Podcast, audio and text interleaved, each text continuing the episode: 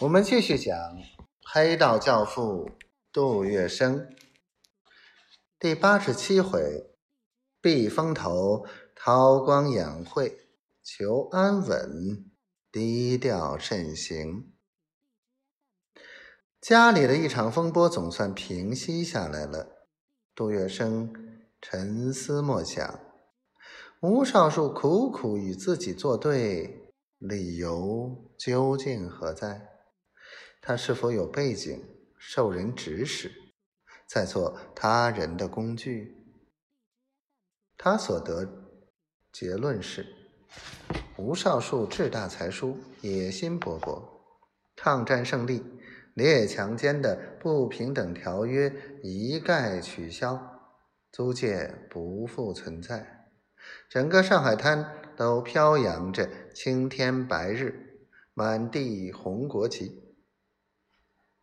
上海金融工商的极大潜力，吴少树掌握了上海滩党政团多方面的权力。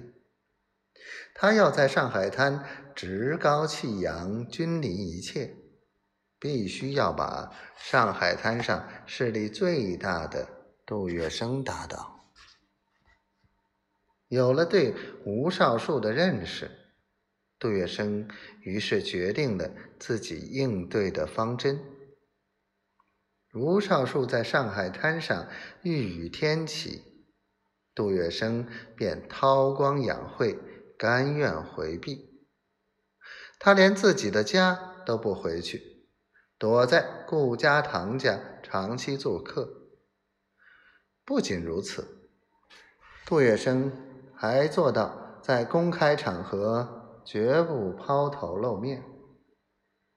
为了表示他有退让归隐的决心，他还在上海各报大登广告，不借将自己在抗战八年期间放弃一切、冒险逃出上海、出钱出力的许许多多功勋劳绩一字不提，反而谦冲自意地说。天河洗甲，故土退归，自谓无补时间，转觉近乡情切。